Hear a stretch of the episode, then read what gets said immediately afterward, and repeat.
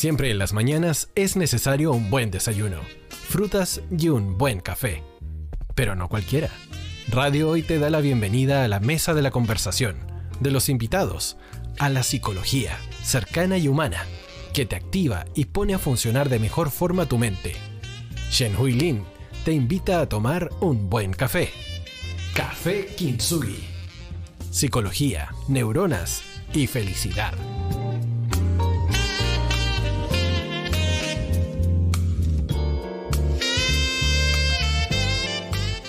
Hola, hola, ¿cómo están? ¿Cómo están nuestros Punta Arenas por Radio Hoy, que transmitimos todos los días, todos los martes, ojalá en algún momento vamos a llegar a todos los días si Dios quiere. Todos los martes transmitimos en vivo acá a las 11 de la mañana en radiohoy.cl por la señal streaming o también por el canal 194 de Zapping. Aquí estamos, iniciando Café Kinsugi. Si tiene preguntas, sugerencias, comentarios, ideas, envíenos un mensaje a Instagram en arroba Café. Nos encanta leerlos porque así también sabemos qué temáticas les interesa conversar y podemos ir de esa manera hablando en nuestros siguientes programas de temas que para ustedes les sean de ayuda. La idea es acercar la psicología y la salud mental a una vida más consciente. Síganos en nuestras redes sociales, compartan si les gusta, así nos ayudan a crear comunidad. Y si quieren ver nuestros programas ya grabados, porque no lo alcanzaron a ver o no lo vieron completo, vaya a canal, eh, a canal YouTube, Iniciativa Kinsugi, también en Spotify, nuestro podcast, emisor Kinsugi. ¿Cómo estás, Julio César? Muy bien, gracias. ¿Cómo estás tú? Oye, y tú dices de Arica Punta Arena, pero ¿qué? Más que eso, porque también nos siguen en los países de Latinoamérica, algunos, de algunos radioescuchas, de la Faticada, de la radio hoy, y también ahí tenemos algunos eh, amigos desde España. Así que a todos les mandamos un gran abrazo a los hermanos de los países y, a todos, todos los que quieran sumarse a este programa de psicología, neurona y felicidad. Y traemos algunas novedades y ahora traemos esta que está puesto que tú me vas a decir, pero ningún brillo, si eso ya lo sabíamos identifican las neuronas que mueren en el Parkinson. Y tú me vas a decir, ah, sí, pues la dopamina. Sí, ya lo sabemos. Ah, la sustancia negra, la dopamina. Sí, ya lo sabemos. Pero estos investigadores fueron aún más allá. Y eso es lo bonito de esta investigación muy reciente eh, que hicieron eh, investigadores del MIT y de Harvard que trabajaron en equipo, porque convengamos que el Parkinson eh, es una enfermedad neurodegenerativa, tal como el Alzheimer, del cual hemos hablado en otros programas, y afecta a una cantidad enorme de personas, unas 10 millones de personas, unos 10 millones de pacientes en el mundo y podría llegar a 30 millones para el 2050. Entonces, no es un dato pequeño, aislado, estamos hablando de, un, porcentaje importante de personas que, que no han encontrado aún la solución a este problema, solamente eh, lo que sea, los hallazgos que hay en medicamentos, en fármacos, tienen 60 años de, de, uso, o sea, no, no, no, hemos, quedado un poco estancados en, en, encontrar eh, cómo resolver esta, este desafío, esta incógnita. James Parkinson en el siglo XIX eh, detectó esta enfermedad, por eso lleva el nombre de él, y en el año 1817, o sea, estamos hablando hace mucho tiempo. Y claro, como yo les decía al principio del programa, son las llamadas neuronas dopaminérgicas las que producen la sustancia conocida como la dopamina, que es esencial para enviar el mensaje al sistema nervioso y coordinar los movimientos a todo el cuerpo. Claro, pero ahora este estudio que publicó Nature Neuroscience afina mucho más. Las investigadoras, las investigadores han identificado exactamente el tipo de neurona dopaminérgica que se pierde en el Parkinson. ¿Qué consecuencias tendría este descubrimiento? Estamos más cerca de una terapia tibio tibio. La investigación liderada por el Instituto Broad del MIT y de Harvard se centró en el aislamiento de más de 22.000 neuronas dopaminérgicas de muestras de cerebros humanos obtenidas post-mortem de personas que habían sido diagnosticadas de Parkinson en vida y otras que no. Y el experto Evan McCosco y otros científicos midieron la expresión génica de estas muestras lo que les llevó a descubrir que existen 10 subtipos diferentes de células nerviosas dopaminérgicas. Al comparar los resultados de pacientes que habían sufrido la enfermedad con las personas no afectadas, Los autores del trabajo encontraron que solo un subtipo concreto de neurona dopaminérgica que pudieron identificar por la expresión del gen AGTR1 estaba ausente en los enfermos. Esa era, la encontraron, AGTR1. Este resultado indica que la enfermedad puede estar causada por la muerte de un subconjunto muy específico de neuronas de la dopamina, las AGTR1, en lugar de afectar a toda la población de las células por igual. Así que los tiros ahora van encaminados a, ver cómo pueden hacer un trabajo en el futuro, obviamente, eh, hacer un cambio en el, código, ¿no es cierto?, en, el código genético desde los biomarcadores poder intervenir, ¿no es cierto?, en ese aspecto, dado que en la actualidad, como les señalaba, solamente eh, estamos, se está trabajando con, con, con fármacos, pero fármacos que tienen una data ya de 60 años, que es la, perdón, la levodopa, que, que, es el principal medicamento precursor de la dopamina, que claro, eh, recupera los niveles de dopamina de los pacientes, pero esto no significa que se esté curando la enfermedad y de hecho con el tiempo deja de funcionar. Así que, ¿qué te parece cómo van los hallazgos, Chanhuey? Me parece buenísimo y suena como a ciencia ficción cuando empezamos a conversar de intervenir en el código genético, en la actividad neuronal, en, la, en la, transmisión de la sinapsis, de la de las neuronas o la producción, en este caso, de la dopamina de manera eh, natural en vez de estar generando, eh, agregando fármacos. Lo que también deja la pregunta que en algún momento quizás podríamos conversar es, vía futuro, ¿quiénes podrán acceder a todos estos grandes cambios del avance, del, avance de la ciencia en pro de nuestro bienestar? Son grandes debates que probablemente muchos eh, se estén haciendo en, otros, en otras esferas, ¿no? Pero bueno. Estás hablando un poco de la ética. Claro. Pero bueno, el tema de hoy es un tema re interesante, eh, no solamente por el tema en sí mismo, sino porque además estamos tratando de, de, atender una inquietud que nos dejó Pedro Aguilera de Concepción, a quien mandamos un gran saludo de, por Instagram, y él nos planteaba que, eh, la, zona de confort, cómo hacer para despegarse de la zona de confort, esa zona de confort que, que nos, hay, nos tiene guardaditos que nos, y, y, a veces nos da tanto miedo salir de la zona de confort. Y solemos usar ciertos términos en psicología y salud mental, pero no siempre les ponemos toda la atención que abarcan. Si bien usamos mucho el término de moda y lo vemos a diario en memes y en publicaciones y nos preguntamos así se cierta de qué se trata la expresión. Y es el caso de la famosa zona de confort que les queríamos conversar hoy día. Si bien el término es, en estricto rigor, no eh, proviene de la ciencia, de la psicología, es un término que nos ayuda a comprender un estado mental y conductual. La zona de confort es un entorno conocido que nos hace sentir seguros, protegidos, pero que no arriesga, Así que no gana y hay que salir de ella para crecer, señalan algunos. Por otra parte, tener una zona de confort no solo es bueno, sino también es necesario. Sin embargo, no salir nunca de ella puede resultar peligroso para nuestro propio desarrollo personal, Julio César. Claro, dice, me hago bolita. o me quedé en la pieza y no salí más.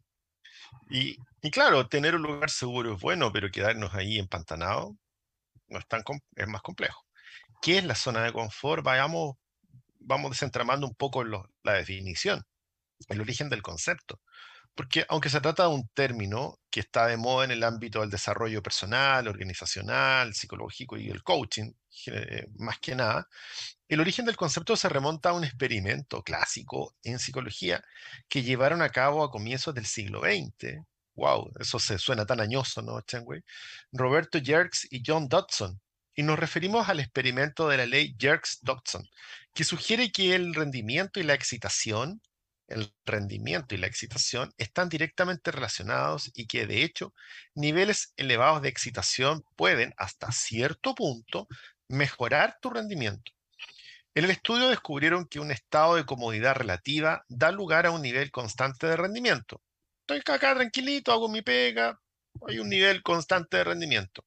Para mejorar ese rendimiento señalaron además que era necesario generar un cierto grado de estrés, un poquitito. a ese espacio lo denominaron ansiedad óptima y lo ubicaron justamente fuera de la frontera de la zona de confort. Es como que nos imaginamos unos circulitos donde nosotros estamos y, nos vamos alejando de este circulito de la zona de confort, saliendo un poquitito a esta zona de ansiedad óptima, que permitiría un, mejor estándar de, calidad de nuestros desafíos. Otras reflexiones también en torno a la zona de confort la, señalaron eh, Alasdair White, autor de, un paper, de una investigación llamado De la zona de confort a la gestión de desempeño, quien define la zona de confort como un estado de comportamiento en el que la persona actúa desde una postura de ansiedad neutral, llevando a cabo una serie de comportamientos para conseguir un nivel constante de rendimiento sin sentido del riesgo, o sea, sin miedo. Una zona de confort sería entonces un estado psicológico en el que las cosas se sienten familiares para una persona y se siente a gusto y percibe que lo está además, en control de su entorno, experimentando bajos niveles de ansiedad y estrés. O sea, ya estamos hablando claramente de, que tiene que ver con el estrés la zona de confort. Judith Bardwick, PhD de la Universidad de Michigan y profesora de la Facultad de Literatura, Ciencias y Artes y autora de montones de libros, entre ellos Psicología de la Mujer, define el término como un estado de comportamiento en el que una persona opera en una posición neutral ante la ansiedad. Bueno, también está Brené Brown, profesora e investigadora en la Universidad de Houston. Lo describe como donde nuestra incertidumbre, escasez y vulnerabilidad se minimizan, donde creamos que donde creemos que tendremos acceso suficiente a amor, comida, talento, tiempo, admiración, donde sentimos que tenemos cierto grado de control. Pero volvamos a, a eh, quien popularizó el término y que también propuso otro más, la gestión del rendimiento, refiriéndose a la zona de rendimiento óptimo, en la que el rendimiento puede mejorar con cierta cantidad de estrés más allá de la zona de rendimiento óptimo se encuentra la zona de peligro, en la que el rendimiento decae rápidamente bajo la influencia de una mayor ansiedad. Es decir, la zona de confort eh, habría una siguiente zona a la que podríamos acceder con una pequeña y necesaria dosis de estrés. O sea, el estrés nos aplica un cierto impulso, ¿no? Que sería la zona de rendimiento óptimo. Pero si nos pasamos de largo, si hacías mucho el estrés, podríamos vernos aterrizando en la compleja zona de peligro. Esta es un poco la apuesta en escena de la teoría de White, en la que el objetivo principal sería poder ampliar la zona de confort y la zona de rendimiento óptimo. En su lugar, el bienestar se deriva de la ausencia de las experiencias de emociones negativas como el miedo, la ansiedad o la incertidumbre, ya que la zona de confort actúa como refugio que nos hace sentir seguros por tratarse de un entorno bien conocido por nosotros.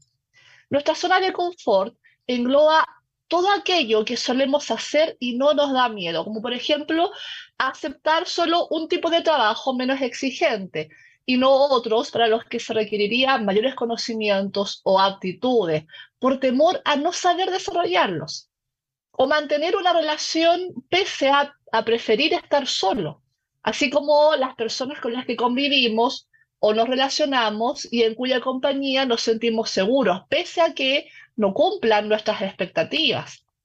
Por ejemplo, seguir con una pareja que no nos cause problemas, pero a la vez no lo admiramos o no nos atrae. ¿Cierto, Julio César? Y pasa el tiempo y pasa el tiempo y de repente dices, ¿qué hago acá? Me, eché 5 o 10 años de mi vida y no me cambié de pega y ahora me echaron. O no hice nunca el magíster porque tenía miedo o porque era, no podía hacerlo. O peor aún, sigo viviendo con esta persona que parece cada día más alguien ajeno a mi vida. Eh, bueno, vamos viendo algunas posibilidades que nos hacen sentido y agradecemos a Pedro Aguilera de Concepción que nos ayudó a trabajar en este tema hoy día. Así que, ¿qué te parece si vamos a escuchar Bear de Shawn Mendes, que es un exitazo que la está rompiendo en todo el mundo, y seguimos con el Café Kinsuyi, hablando de la pegajosa zona de confort.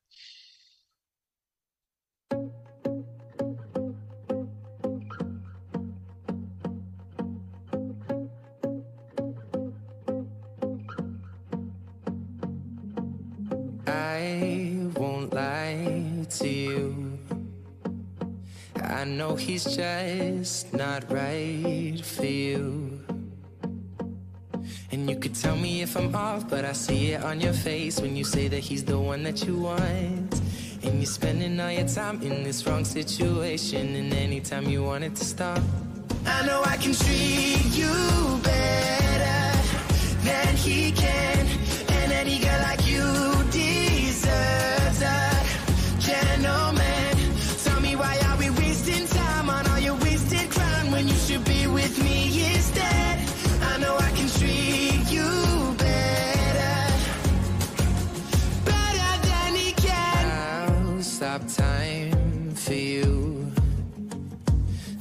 You say you'd like me to. I just wanna give you the loving that you're missing, baby. Just to wake up with you will be everything I need, and this could be so different. Tell me what you want to do. Cause I know I can treat you better than he can,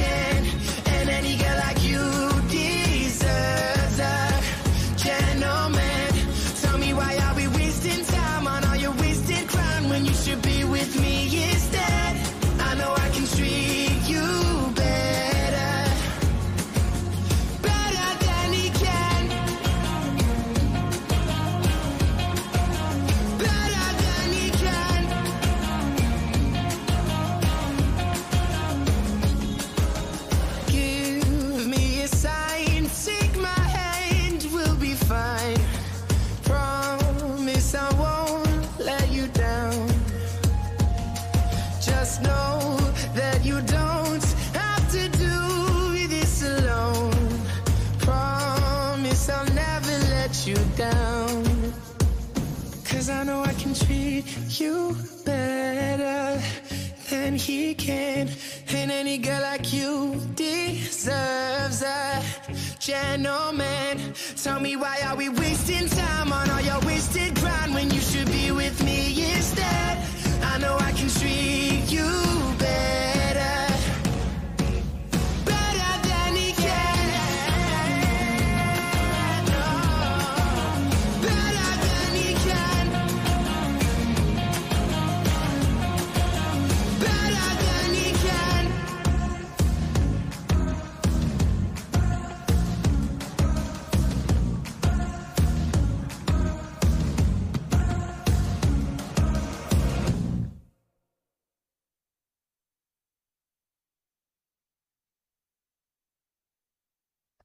Y estamos de regreso acá en Café Kintsugi, hablando hoy de la, zona de confort.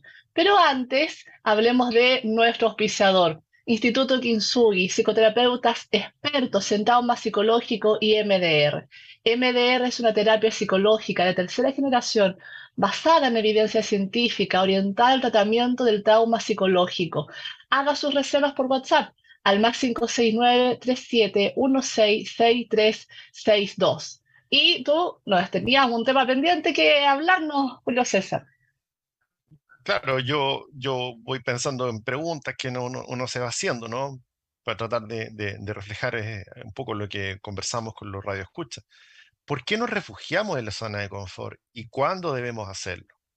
No es de extrañar que queramos permanecer en el lugar en el que nos sentimos seguros, eso es como muy mamífero, ¿cierto? O junto a las personas que nos hacen sentir bien. Claro, estamos ahí calentitos, mullidos, regaloneados, refrigerador, televisión, todo perfecto. Claro, y en un primer momento refugiarnos en nuestra zona de confort es una estrategia adaptativa súper buena que nos permite sentirnos fuertes ante la adversidad. Acá estoy seguro, acá no me pasa nada, ¿no es cierto? Estoy hecho bolita dentro de mi caparazón. Imaginemos, por ejemplo, el caso de un niño. Para un niño, su primer refugio, su primera área de confort es su familia y amigos más cercanos. El disponer de esta zona le permite sentirse fuerte para enfrentarse al mundo. No le pasa nada, ¿no es cierto? Puede jugar tranquilo, nadie lo molesta. Especialmente en esta etapa de nuestra vida, disponer de esa zona de confort en la que te sientes protegido es muy necesario y es fundamental para nuestro bienestar psíquico y futuro para cuando seamos adultos. Y justamente eso es lo que pasa. En la edad adulta, disponer de un área de confort nos permitirá estar más tranquilos y cubrir muchas de las necesidades humanas más importantes, la necesidad de seguridad y protección, por ejemplo.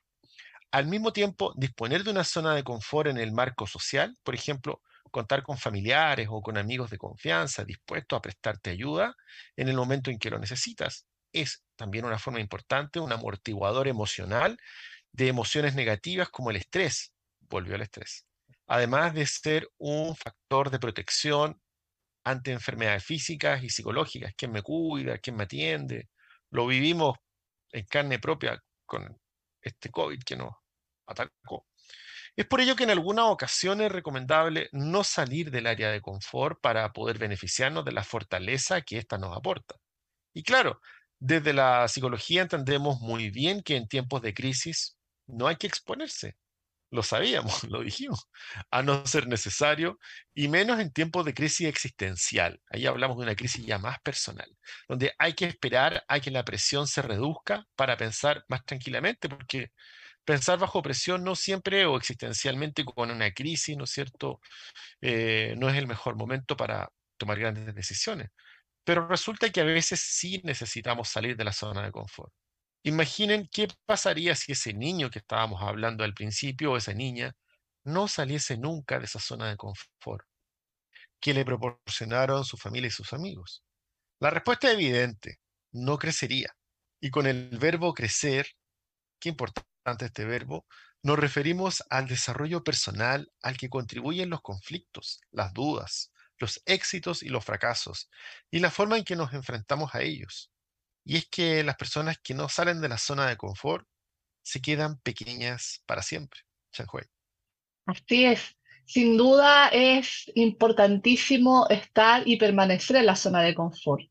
Pero no salir de nuestra zona de confort podría llegar a convertirse en una gran barrera y una limitación personal ya que perderíamos la oportunidad de enfrentarnos a nuevos retos, vivir nuevas experiencias o incluso conocer gente nueva. No abandonar jamás el entorno conocido hará que disminuyan progresivamente nuestras habilidades y nuestras expectativas se reduzcan cada vez más. Y esto no sería tan grave si no fuera porque eh, en esa actitud también podemos ver mermada significativamente nuestra capacidad de ser felices, de lograr bienestar. En su libro El Camino de la Felicidad, el médico terapeuta gestáltico argentino Jorge Bucay hace alusión a la importancia que tienen nuestros objetivos y expectativas para ser felices. Parece bastante evidente que las personas que se plantean expectativas muy amplias y lejanas difícilmente son felices y pueden experimentar una elevada dosis de frustración en sus vidas. Sin embargo, una persona que se plantea metas muy próximas y fácilmente alcanzables tampoco logra esa sensación de felicidad. En este segundo tipo de personas se encuentran precisamente aquellas que se niegan a salir de su zona de confort. Estas personas, habitualmente ante el miedo a la frustración y para evitar el estrés que, el subyace a cualquier desafío, deciden proponerse metas que requieren muy poco esfuerzo o muy poco movimientos en su vida, que son alcanzables tan fácilmente y de manera tan temprana que rápidamente dejan de hacerle ilusión.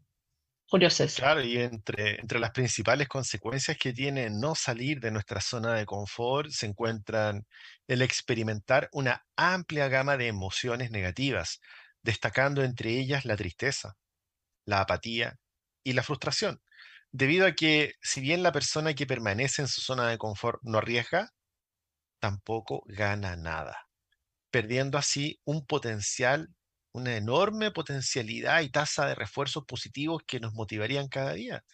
Pucha, hoy día me atreví y hice algo que nunca había hecho y llego distinto a mi casa y cuando llego a mi zona de confort ya soy otro. Se genera entonces también una reducción de los niveles de autoestima, por no afrontar nuevos retos, porque te vas quedando, te vas estancando, es como que no te movieras.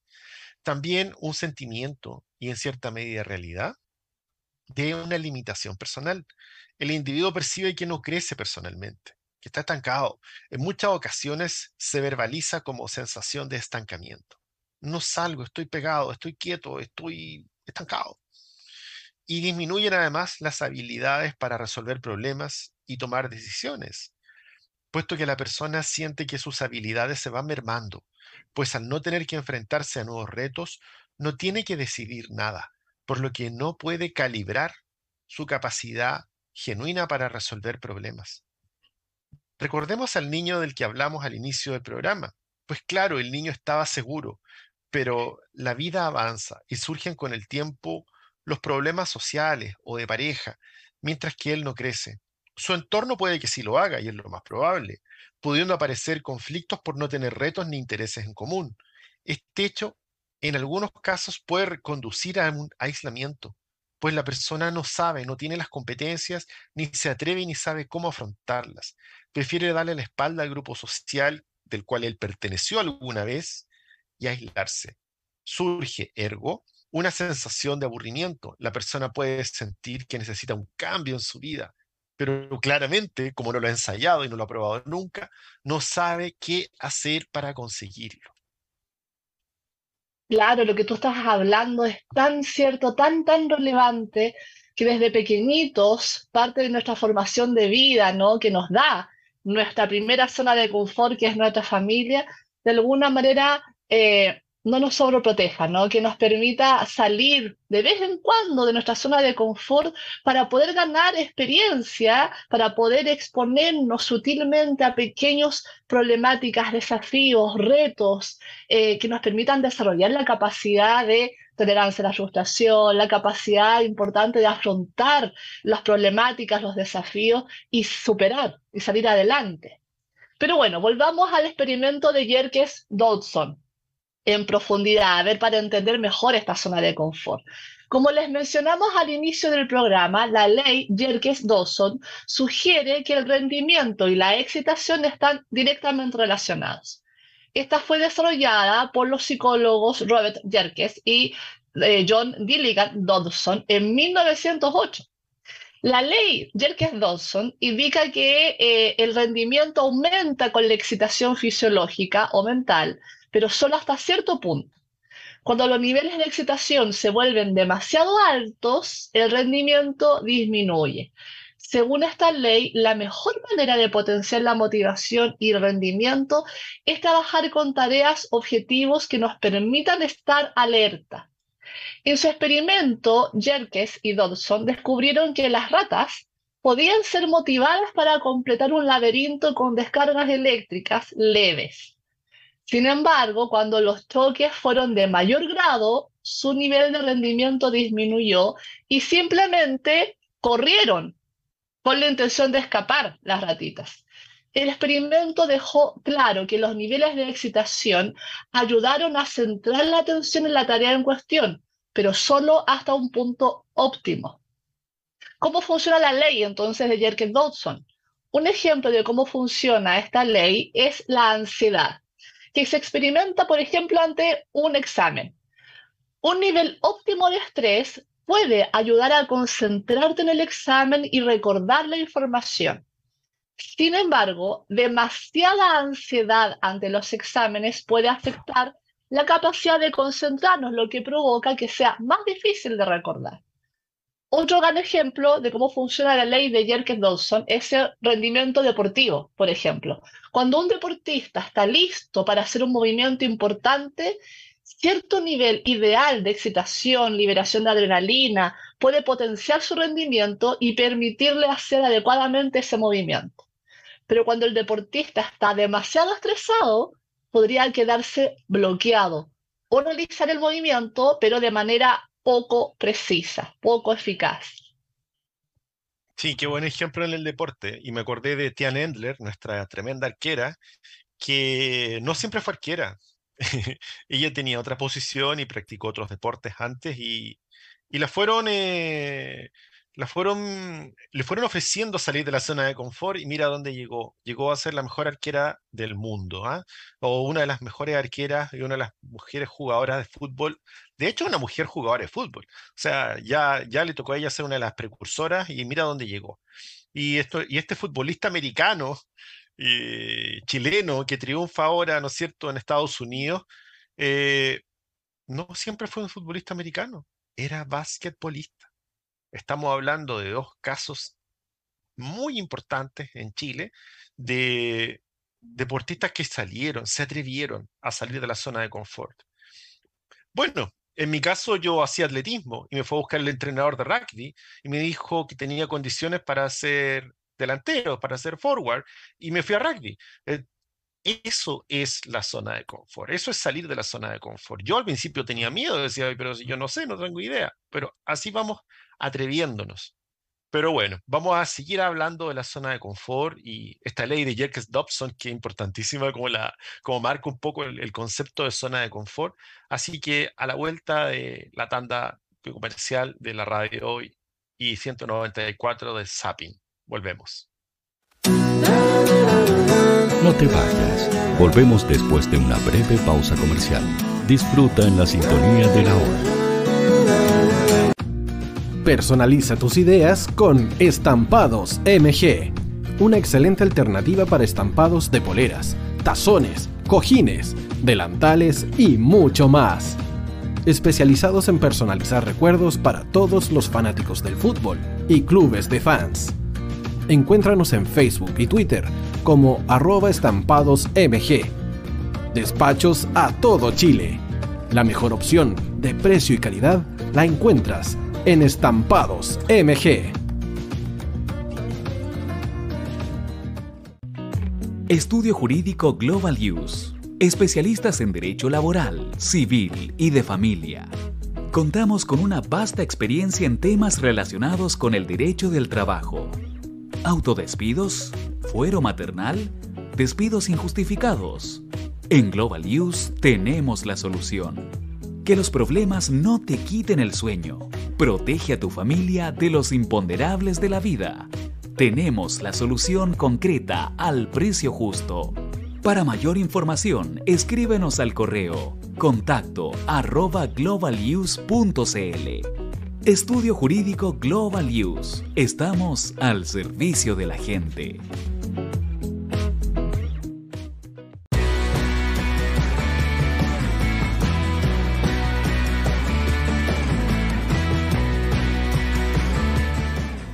Hoy te está esperando para programar los mejores temas. Envíanos un WhatsApp al más 569 6355 0152. La música que tú programas suena en la hoy. Vota en las diferentes categorías de nuestro ranking. Tú eliges los temazos de la semana en la hoy.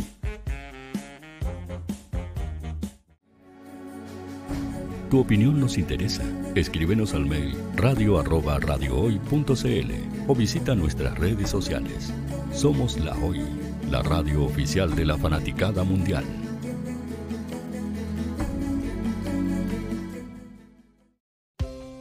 Tú, que nos escuchas todos los días, ¿sabes por qué somos la radio oficial de la fanaticada mundial? Si no lo sabes, Sube el volumen. Hola tío, aquí Andrew de Argentina. Hola tío, hoy soy Deb. Saludos desde España. Radio Hoy es mi radio. Hola, mi nombre es Eric y los estoy escuchando desde La Habana, Cuba. Hola tío, hoy es un placer estar escuchando a Najo. Os mando un saludo desde Brasil, o como decimos por aquí, un abrazo muy fuerte. Chao, chao. Hola tío, soy Ángela y soy de Puerto Rico. Hola tío, aquí una peruana desde Italia, en sintonía de la radio de la fanaticada mundial con Radio Hoy y el tío Hoy, por supuesto. Hola tío, hoy soy Alexa de México, tengo 8 años. Hola tío, ¿cómo estás? Te saluda Mónica Osuna desde Paraguay. Hello tío hoy. We're streaming from the United States and we thank you for doing this special stream. La radio hoy soy Laxane y los escucho desde Nicaragua. Hola tío, soy Majo de Bolivia. Hola Radio Hoy Chile, muchos saludos desde Honduras. Hola tío, te saluda Eric desde Ecuador. Hola, soy Mabel de Buenos Aires. Radio Hoy te escucha. Hola, buenas tardes. Saludos desde Venezuela. Hola Radio Hoy, les saluda Germayori Mancía desde Guatemala. Hola amigos de Radio Hoy. Tío Hoy, tío Hoy, tío Hoy. Para Chile, América y el mundo, Radio Hoy. La radio oficial de la fanaticada mundial. El área deportiva de la hoy está todos los fines de semana reporteando, transmitiendo y llevándote la emoción del fútbol. Hoy Deportes, con el fútbol nacional e internacional, campeonato chileno, primera B y fútbol femenino. Sintonízanos sábados y domingos por www.hoydeportes.cl y todas nuestras redes sociales, porque somos la, pasión que, desborda sus sentidos.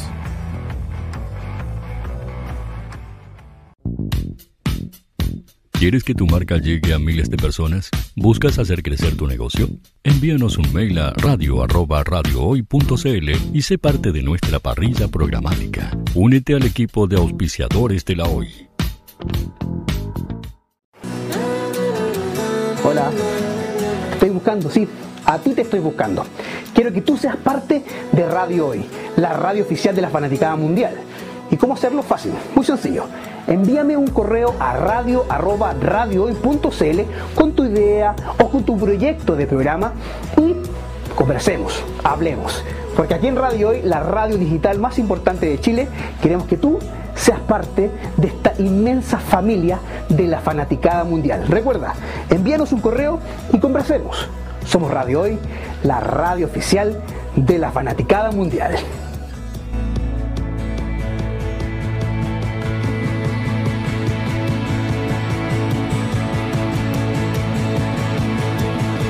La radio oficial de la fanaticada mundial. Radio Hoy es una empresa Hoy Comunicaciones. Visítanos en www.hoycomunicaciones.cl.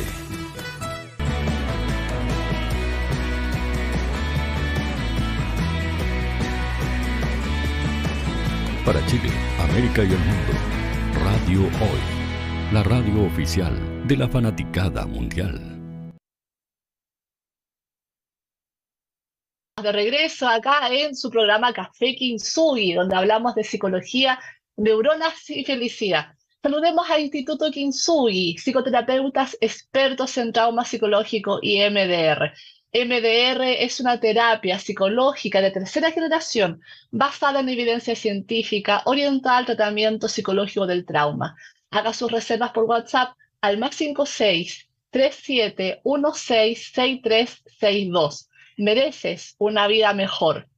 Y Julio César, ¿qué nos querías contar? Bueno, vamos haciendo, hagamos un recuento. Estamos hablando de cómo despegarnos de la zona de confort. La zona de confort tiene su origen, aunque hoy día lo utilizamos para arriba abajo, tiene su origen en la ley de Yerkes-Dodson.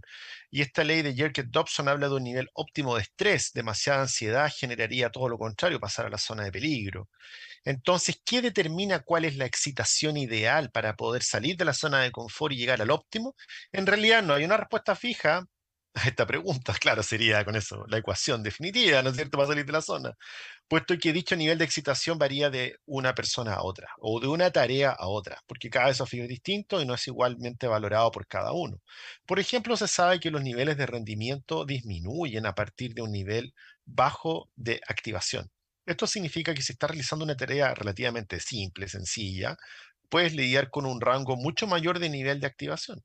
Tareas simples como sacar fotocopia o realizar tareas domésticas tienen menos probabilidades de verse afectadas por niveles de activación muy bajos o muy altos. Sin embargo, en la realización de tareas mucho más complejas, el rendimiento estaría mucho más influenciado por los niveles de activación bajos y altos. Si los niveles de activación, si los niveles de excitación son demasiado bajos, es posible tener la sensación de que falta energía para la realización del trabajo. Pero niveles de excitación que son demasiado altos podrían ser igual de problemáticos, dando lugar a que sea difícil concentrarse porque estoy tan excitado, tan estresado, que no, que no, no puedo tener el tiempo suficiente para completar la tarea tampoco, porque esto me tiene muy perturbado, este Claro, esta, también, esta ley también es conocida como el modelo de la U invertida. El proceso descrito por Jerkins y Dodson a menudo se ilustra gráficamente como una, una curva en forma como de campana, porque aumenta y luego disminuye con niveles más altos de excitación. Es por eso que la ley de Jerkins-Dodson también se conoce como el modelo de la U invertida. Debido a las diferencias de tareas, la forma de la curva eh, puede ser muy variable. Para, para, tareas simples, como tú decías, o bien aprendidas, la relación es monótona y el rendimiento mejora a medida que aumenta la excitación. Sin embargo, para tareas complejas, desconocidas o difíciles, la relación entre la excitación y el rendimiento se invierte después de un punto y el rendimiento disminuye a, medida que va aumentando la excitación. La parte ascendente de la U invertida se puede considerar como el efecto energizante de esta excitación, ¿no? La parte descendente es, es causada por efectos negativos de la excitación o estrés en los procesos cognitivos como la atención, la memoria y la capacidad de resolver entonces conflictos o problemas. Según el modelo de, de, la U invertida, el rendimiento máximo se logra cuando las personas experimentan un nivel moderado de presión, moderado, ojo para los jefes también esto, moderado. Cuando experimentan demasiada o poca presión, su rendimiento disminuye a veces de manera severa. ¿Sabes dónde, se explica muy bien esto? En el libro El arte de la guerra de Sun Tzu. Porque en el libro El arte de la guerra de Sun Tzu hay un capítulo, hay una, bueno, eso está escrito como poema, pero, pero son puras estrategias de cómo ganar la guerra en teoría, esto escrito hace hartos, hartos siglos atrás. Y dice, si tú tienes la cuerda de tu arco demasiado tensa, o sea, le pones mucha presión a tu gente, es probable que se te rompa el arco. Si tú tienes la cuerda de tu arco demasiado laxa, suelta, con poca presión, la flecha no avanzará ni un metro.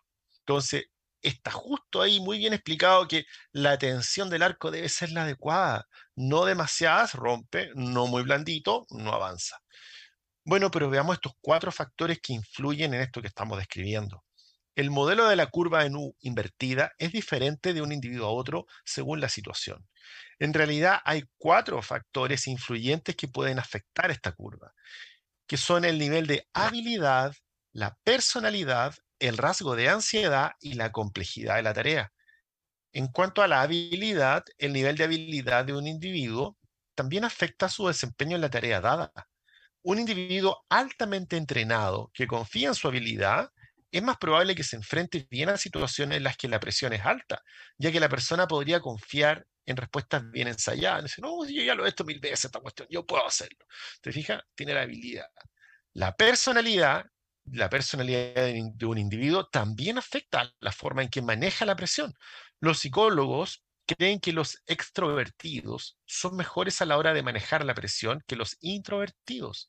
Asimismo, los introvertidos tienen un desempeño mejor ante la falta de presión. O sea, cuando los dejan solitos a los introvertidos, hacen súper bien la pega, pero cuando están con mucha gente alrededor ahí, se bloquean. Qué interesante esto, ¿no?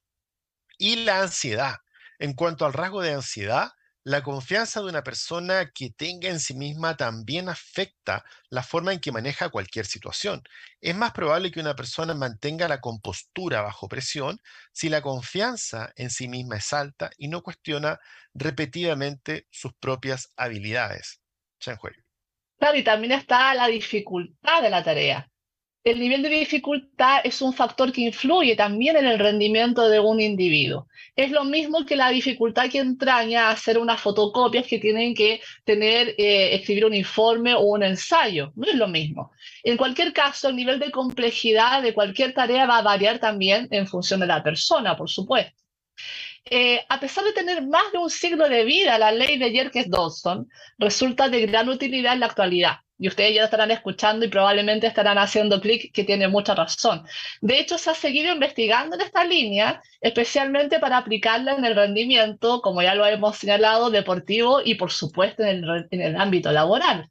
Las investigaciones realizadas entre los años 50 y 80 han confirmado que existe una, una correlación entre los niveles elevados de estrés y la mejora de la motivación y el enfoque, aunque no se ha establecido, por supuesto, la causa exacta para la correlación. Y recientemente, en el 2007, los investigadores sugirieron que la correlación está relacionada con la producción cerebral de hormonas del estrés, que aunque cuando se midieron durante las pruebas de rendimiento de la memoria, demostraron una curva similar al experimento de Jekyll Dawson, demostrando en el fondo esta curva de la U invertida. Además, la investigación mostró una correlación positiva con un buen rendimiento de la memoria, lo que sugiere que dichas hormonas también pueden ser responsables de este efecto de Jerkes-Dawson. Wow. qué importante, ¿ah? dan ganas ahora de meterse la ley Jerker Dobson y hacerse expertos. Exacto. Oye, pero antes vamos a escuchar a Habana de Camila Cabello. Eso.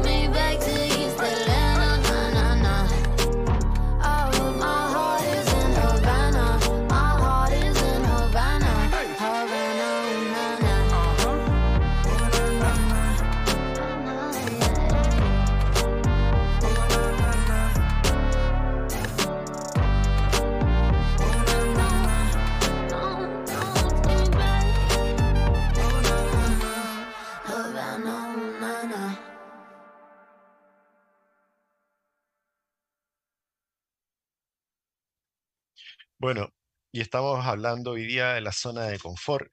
Y la pregunta del millón es cómo salir de la zona de confort. Hay que tener en cuenta que las características personales hacen que salgamos más o menos de nuestra zona de confort. Y los estudios sobre el ciclo vital y las emociones muestran que la edad es una variable más relevante al respecto. Cuando somos jóvenes, tenemos, gran, tenemos muchas ganas de expandirnos, de que nuestra existencia modifique el medio, porque estamos seguros de poder cambiar el mundo y nos permitimos más concesiones para salir de nuestra zona de confort, a cambio de asumir ciertos riesgos. Sin embargo, a medida que nos vamos haciendo mayores, las personas preferimos asegurar lo que hemos conseguido antes que buscar nuevos logros méritos. Y bueno, si bien, claro, en determinadas etapas de la vida o circunstancias es mejor sentirse seguros, conservando lo que tenemos y manteniendo nuestro nivel de calma, bienestar personal, cómo no, refugiándose refugiándonos en nuestra área de confort. No salir nunca de ella, como hemos explicado, puede tener consecuencias muy negativas, Por lo que veamos un par de consejos para vencer un poquito este miedo, ¿no? Asume que la vida tiene sus riesgos y no se trata de no decidir eh, tomarlos, sino de elegir la solución menos mala en cada caso. Acepta esos sentimientos de ansiedad y de inseguridad, el estrés, como parte de una evolución, de un motor que genera la evolución vital del ser humano. Revitaliza tus pensamientos negativos que buscan inmovilizarte, eh, enfócate a algo más positivo y planteate nuevos retos y subretos que dirijan a los mismos, aunque sean muy poco a poco, felicítate por avanzar, pero continúa avanzando, no te estanques, Julio César. Me gusta eso de los retos y subretos, porque en el fondo, claro, yo, ojo, no puedo mover todo un viaje, pero puedo mover un poquitito y puedo ir logrando cositas para que finalmente, gotita tras gotita, logremos el cambio. Por eso concienciate, esa es la palabra difícil, concienciate de que los cambios conllevan incertidumbre. Sí, pues no tienes, no tienes la respuesta, tienes que jugártela, tienes que ir atreviéndote a poquito y de que esta sensación no es mala, sino que te ayudará a prevenir en el futuro posibles errores. Por eso anda de a poco, plántale, plántale cara, ¿no es cierto?, a la vida, enfrenta las cosas. ¿Es así como esperabas verte? Si no es así, construye un plan de futuro con objetivos a corto, mediano y largo plazo. Claro, hoy día voy a hacer esto, mañana lo otro, mañana lo otro, mañana lo otro, y finalmente vas a lograr dar vuelta completamente ese proyecto que estás viendo.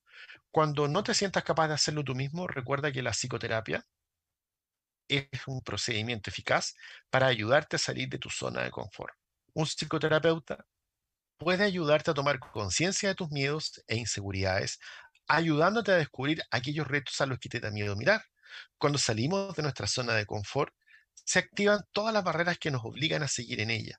Ten en cuenta que para alcanzar tus éxitos y metas es necesario atravesar dos zonas, la de los miedos y la de los aprendizajes.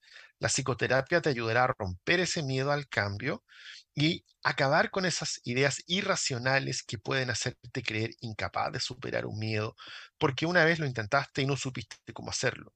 Asimismo, al enfrentarte a nuevas realidades, tu terapeuta te ayudará a aceptar nuevos desafíos, adoptando estrategias para hacerle frente. Bueno, finalmente podemos ir concluyendo, ¿no? Que salir de la zona de confort tiene sus ventajas.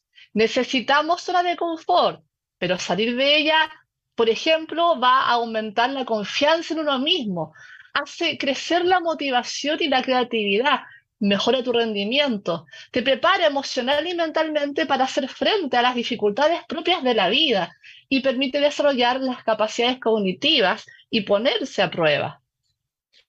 También pon ojo en los signos que indican que debes salir de la zona de confort a veces no nos damos cuenta cómo estamos dejando que se nos pase la vida, el estar tan arraigado en la zona de confort. Y si notas que temes asumir riesgos y dejas pasar oportunidades muy buenas o oportunidades en general, argumentando que puedes perder más de lo que ganas, ojo ahí. Sientes una apatía que evita que crezca intelectualmente y emocionalmente, ojo ahí. No te motivan ni los planes, ni los proyectos, ni probar cosas nuevas, nuevamente ojo ahí ¿Es habitual en tu día a día la procrastinación? Es decir, aplazan las tareas de forma indefinida y sin motivo aparente. Nuevamente, subráyalo. Pospones aquello que te gustaría hacer y cambias el hoy por la expresión algún día lo voy a hacer. Nuevamente, ojo ahí. Tal vez ya sea tiempo de que busques generar un poco de desafíos en tu vida. Y no se trata de que saltes al vacío, saltes al universo de manera irracional o porque alguna vez no te resultó. De a poquito. Retos, y como decía Shen Hui, subretos, cosas más pequeñas. Pequeños logros van a hacer generar el gran cambio. Shen Hui.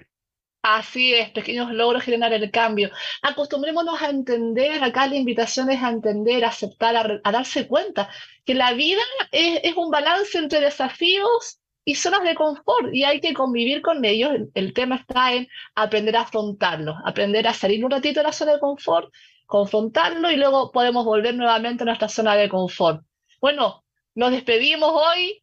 Eh, esperamos que el programa les haya sido de utilidad. Ojalá que vamos a preguntarle después a, a Pedro si el programa le gustó, ojalá que le esté sirviendo a sus desafíos que tiene que enfrentar en la vida y esperamos que a todos ustedes les haya servido. Recuerden lo que decía Sun Tzu, que tú lo citaste, me encantó.